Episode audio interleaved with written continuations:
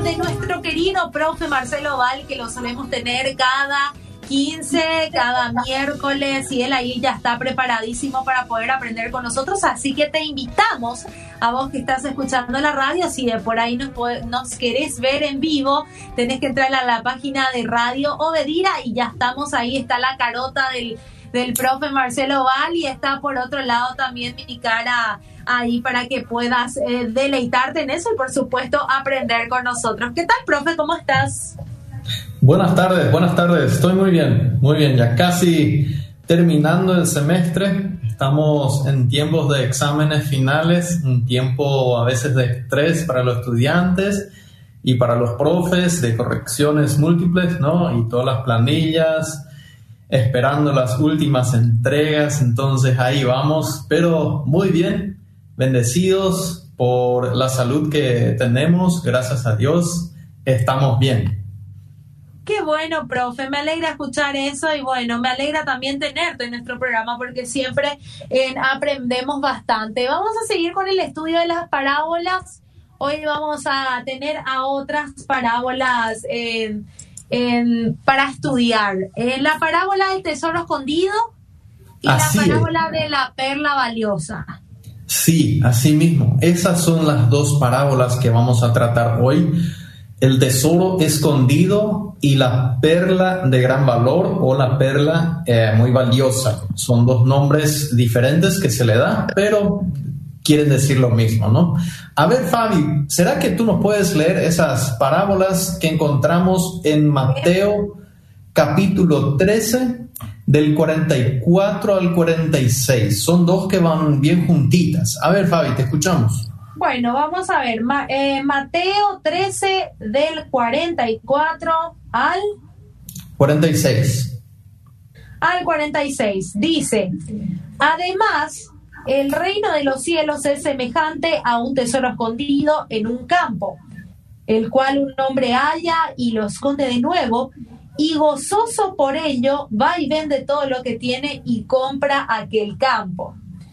También el reino de los cielos es semejante a un mercader que busca las buenas perlas, que habiendo hallado una perla preciosa, fue y vendió todo lo que tenía y la compró. Asimismo, palabras de nuestro querido y eh, apreciado Señor Jesucristo. Eh, estas son eh, las palabras como Mateo las nos ha transmitido estas son unas parábolas que el Señor Jesús ha contado en su tiempo y es interesante que nosotros acá la vemos que están bien juntitas, ¿no? Estas parábolas, como bien, como así, un, dos por uno, ¿no? Como, la, como suelen ser los, los helados en estos días, ¿no? De, de al inicio acá del invierno, ya cuando el frío se asemeja acá en el sur, eh, empiezan a venir los, los buenos tratos de las heladerías, ¿no? Pero dos por uno es una buena descripción de estas parábolas. Mira, te voy a mostrar algunas eh, cosas que estas parábolas tienen en común y creo que es bastante obvio que tenemos acá dos parábolas que tratan, casi por decirlo así, el mismo punto, ¿no? Los dos inician prácticamente iguales. El reino de los cielos se asemeja o se parece. Tenemos una introducción que se nos eh, explica que se trata del reino de los cielos. Este reino de los cielos es el reino de Dios, en otras palabras, el reino eh, que Jesús trae, que Jesús va a efectuar por completo en su segunda venida y es un tema muy discutido todo lo que implica este reino reino de, Dios o el reino de los cielos no a veces algunos libros de la Biblia le gusta más una manera de hablar sobre este reino a otros le gusta más la otra manera de hablarlo entonces pero el concepto del reino de Dios es más o menos el, el gobierno de Dios en las vidas de las personas, para ponerlo en una manera muy simple, ¿no? Y esta, estas parábolas eh, aparte de iniciar muy, eh, de manera muy similar, también hablan de, cosas preciosas. Hablan de un tesoro, hablan de un campo y también hablan de eh, buenas perlas o como la tiene la Biblia de las Américas, las perlas finas, ¿no?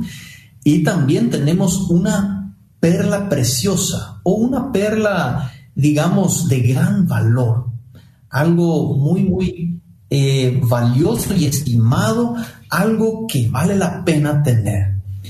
Y esto es algo que encontramos en ambas parábolas nuevamente tenemos un personaje en cada parábola. Mira que la vez pasada estuvimos hablando eh, de una parábola que tenía al menos eh, tres personajes, ¿no? O grupos de personajes. Teníamos los labradores, labradores malvados, ¿ok? Y estos labradores eran uno de los personajes, representaban un grupo, no estaban ahí, digamos, individualmente representados, eh, después teníamos a Dios como, digamos, el dueño de la viña.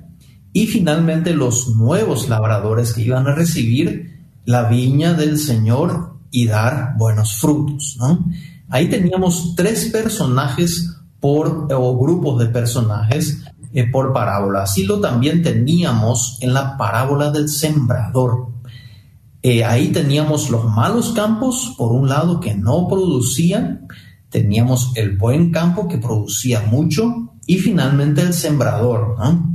Tipo los, los tres grupos de personajes que podríamos mencionar. Pero también encontramos esta clase de parábolas que parecen tener un simple personaje. No, no tratan, digamos, demasiado por la interacción entre personajes. Cuando hay tres, teníamos, tenemos una linda triangulación que muchas veces eh, el, triángulo refleja muy bien cómo es nuestro accionar, porque en cada vez, y seguramente me darán la razón, piensen un poco cuando se juntan con un amigo o una amiga a solas. Esa dinámica tiene una característica, pero digamos que si se juntan de, de a tres, digamos dos amigos o dos amigas y están los tres ahí juntos, eh, a veces dos se ponen de acuerdo contra o a favor de uno y hay una dinámica muy diferente. Y así también lo podemos ver estas dinámicas que son que forman una realidad de nuestra vida que aparecen acá en las parábolas. Pero acá solo tenemos un personaje por parábola. Un hombre puede ser cualquier hombre eh, que tenía algo, por lo menos algo, lo algo vendió, ¿no? Para comprar ese campo pero no el personaje, el personaje de esta parábola no llegaría a ser em, la perla y el tesoro, por ejemplo. No sería la idea principal. Bueno, eh, un elemento eh, es esto, pero los, los, personajes son un hombre y un mercader. Eh, los que interactúan con estos objetos, con estos elementos que son, por ejemplo, el campo, el tesoro y la perla, ¿no? pero, pero yo lo que pregunto es si la idea principal no, no son el tesoro y la perla. Sí, tienen que ver con el mensaje central. Y lo importante acá es que tiene que ver con el reino de los cielos. El reino de los cielos es tan valioso como el tesoro y tan valioso como esta perla. Ese es el punto que podríamos decir el, el punto central de estas parábolas no tiene que ver con, muchas otras cosas, sino simplemente con el, el reino de los cielos. Cuando alguien lo encuentra, debería estar dispuesto a vender todo lo que tiene, a dar todo, a sacrificar todo lo que uno tiene para no perder este reino de los cielos. Eso es eh, el mensaje de ambas parábolas. Ahí el reino de los cielos es comparado como un tesoro muy valioso y una perla muy valiosa. Y acá vienen entonces nuevamente algunas preguntas, ¿no? Si hablamos de esto. Y eso tiene que ver con los detalles. Una cuestión siempre discutida en las parábolas no es tanto el mensaje central, sino los detalles y hemos hablado de cómo eh, se interpretan las parábolas anteriormente. Si quieren buscar eh, en Facebook, estamos, o también en el blog bibliaiterere.com, ahí están los, eh, los artículos también posteados. ¿Qué es una parábola y cómo se interpreta? Tiene sus maneras y sus discusiones que son importantes para no hacer errores y no, digamos, eh, predicar cosas que finalmente nos lleva a, malos caminos y, no a la voluntad de Dios, ¿no?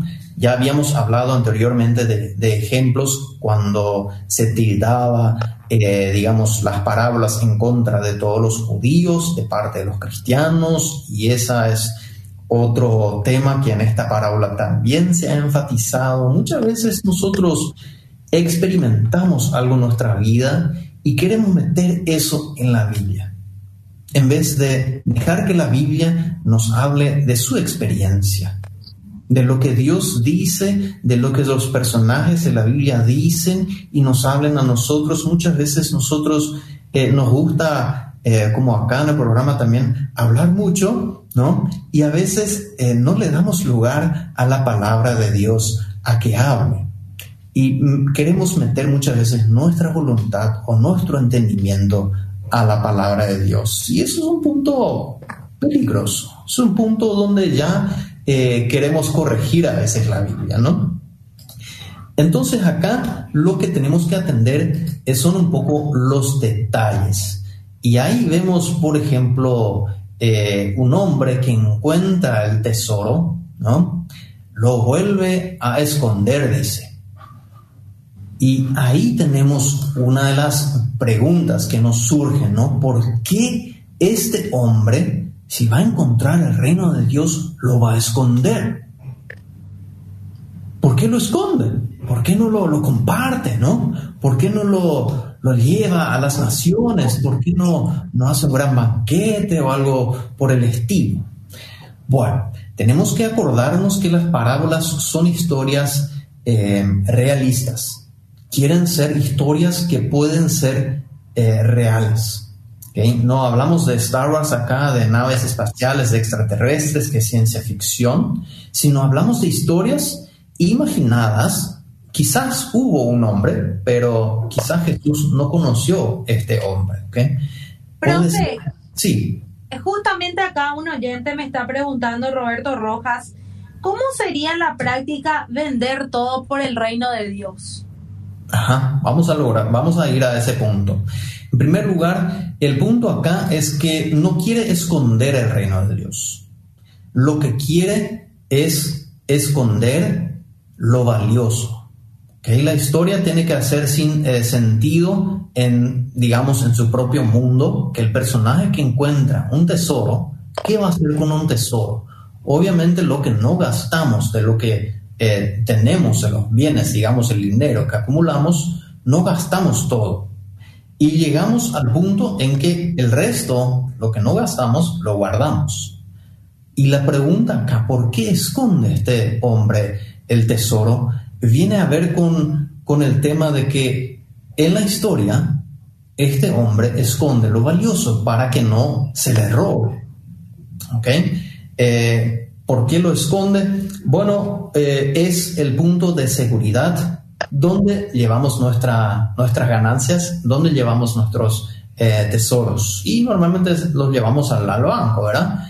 Y dentro del banco ya no sabemos dónde es lo que se coloca. Entonces, esa es la, la, misma idea de seguridad acá, que se esconde, para que no se encuentre y se lo robe. Y acá tenemos un detalle, porque si decimos que esto es el punto de la parábola, que el tesoro tiene que quedar escondido, eh, sacamos quizás la conclusión que el reino de Dios no es para todos, no, debe ser predicado a todos. Y yo creo que eso es, es eh, errar el blanco de la parábola. Jesús acá invita a a apreciar lo valioso que es esto, lo, lo necesario y lo que vale la pena adquirir esto. ¿Cómo entonces puede ser algo que no sea para todos, no? Entonces, Hay que tener cuidado con los detalles. Ahora, ¿qué significa vender todo para obtener esto? Yo creo que en primer lugar tiene que ver con, con el llamado de Jesús. Jesús llama a los que le siguen diciéndole en primer lugar, sígueme.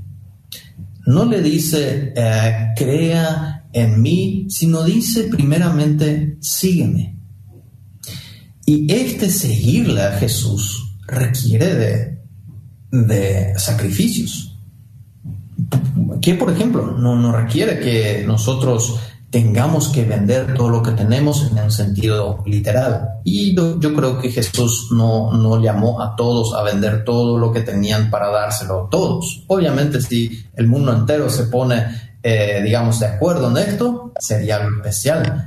Pero eh, la economía funciona un poco diferente y es una economía más justa la que Dios estaba buscando y nosotros también, creo yo, ¿no?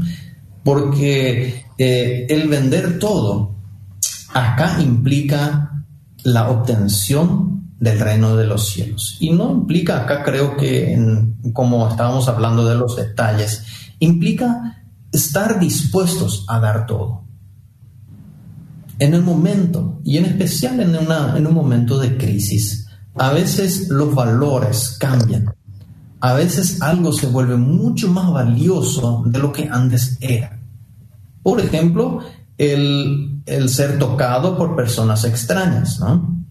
Esto puede llevar a personas hoy en día a reaccionar muy fuertemente. La seguridad y la criminalidad eh, suben cuando hay una economía mala. Obviamente, porque hay más robos, hay más necesidad y la gente se desespera y crean cuestiones que son muy complicadas. Y en este sentido, yo creo que el vender todo en esta parábola tiene que ver con el, con el sentido del mundo de esta historia. El mercader vende todo por obtener esta perla. Y podemos imaginarnos que después de qué va a comer, ¿no? Ya vendió todo. Y va a morir dentro de dos meses, tres meses, si no come más nada. ¿Qué va a pasar? Y eso creo que no es el sentido de la, de la historia, de una parábola. La parábola tiene una apelación eh, en el carácter del oyente. Quiere llamar la atención. ¿Cuánto? ¿Cuánto estamos dispuestos a dar nosotros para no perder lo que Jesús nos ha dado? Una pregunta que creo que es muy válida hasta hoy en día. Muchas veces tiene que ver con dinero, pero a veces también tiene que ver con aceptación de las personas. A veces tiene que ver con, digamos, la imagen, dejar nuestra imagen que tenemos. A veces tiene que ver con malos hábitos que tenemos que dejar. ¿Sí? A veces es fácil criticarle al otro, que es obvio que tiene esto y lo tiene que dejar. Pero, ¿qué es lo que tengo yo? Para dejar? No creo que es que es esa la pregunta que como seguidores de Jesús deberíamos hacernos en primer lugar antes de mirar al otro. Nosotros como el mercader y el, el hombre acá que encuentran el reino de los cielos no buscan a quién robar para poder comprar esto. Dan todo. Miran a su propio ser para encontrar ¿Qué estamos dispuestos a dar? Y esto creo que es, es un llamado a nosotros. Eh, hay una tercera parábola, Fabi, que va justamente añadida a estas dos. Y yo quiero que, que vos puedas, eh, si vos puedas leer un poco del 47 al 50.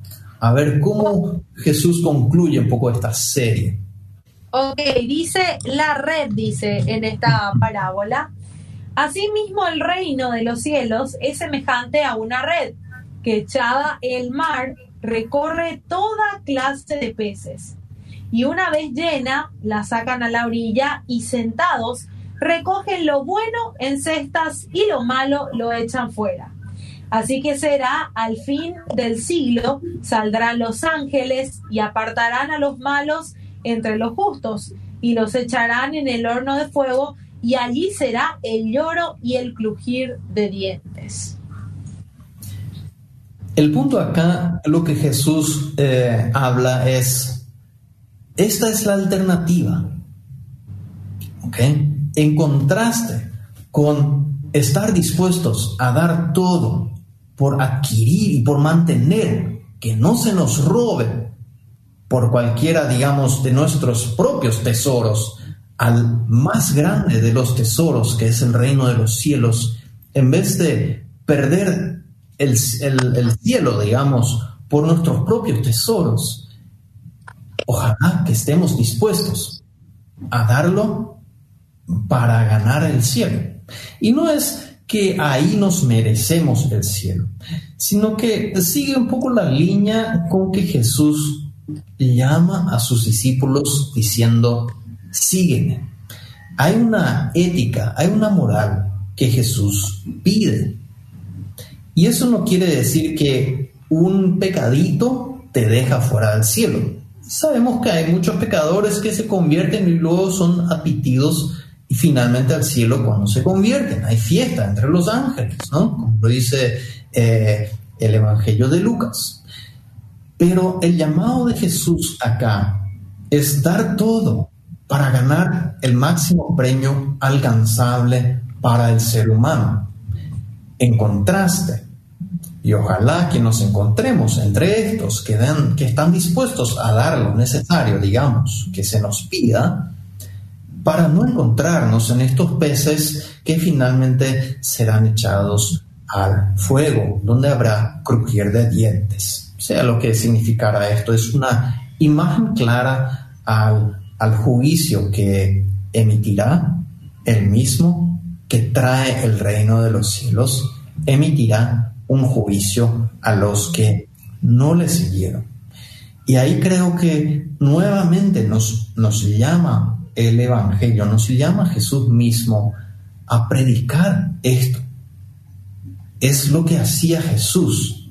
Decía, eh, uno puede estar, digamos, esperando ganar el reino, ¿no? Dándolo todo para que no nos perdamos. Y creo que es un llamado para nosotros. Pero por otro lado, eh, dependemos y no queremos estar encontrados en, en, el, en esa cesta que se va a tirar, ¿no?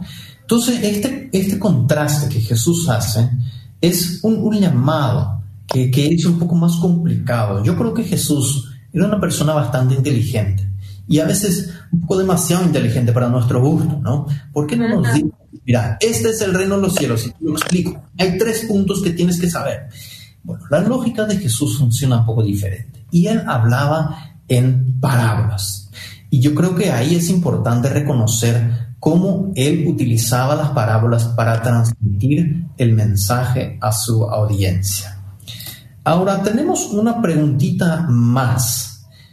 ¿Por qué el tesoro y una perla? El tesoro y la perla están muy relacionados a, piedras preciosas, a algo precioso que no hay mucho, que, es casi escaso. difícil de encontrar. ¿Cómo? Sí, difícil de encontrar. Porque ahí, si hay poco, sube el valor, ¿no? Digamos, si no hay agua en las casas y un vecino sí tiene agua, ¿por cuánto va a vender? Pero si todos tienen agua, nadie va a comprar, ¿no? Eh, es esa la, la, cuestión de estas piedras preciosas que representan los tesoros. Y Jesús había predicado en varias, varias instancias acerca de los tesoros en los cielos. Y es interesante que hasta el libro de Apocalipsis nos indica que una vez que estemos ahí, junto a la presencia de Dios, cada uno recibirá una piedra preciosa. Muy interesante. Ahí quizás sea lo que significa esto, creo que quizás en un futuro podríamos hablar de estos temas, pero creo que es importante acá estos tesoros que los acumulemos en el cielo en vez de acá la tierra. Y esto es creo que el llamado de vender todo lo que tenemos, estar dispuestos a borrar nuestra visión de vida que tenemos y estar dispuestos a que Dios la construya para nosotros.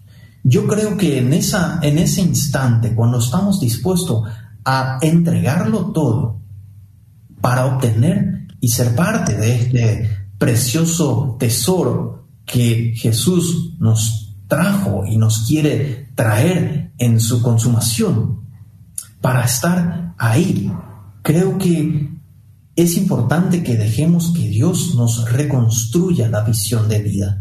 ¿Cuáles son, o mejor dicho, cuál será nuestra búsqueda del tesoro en nuestra vida?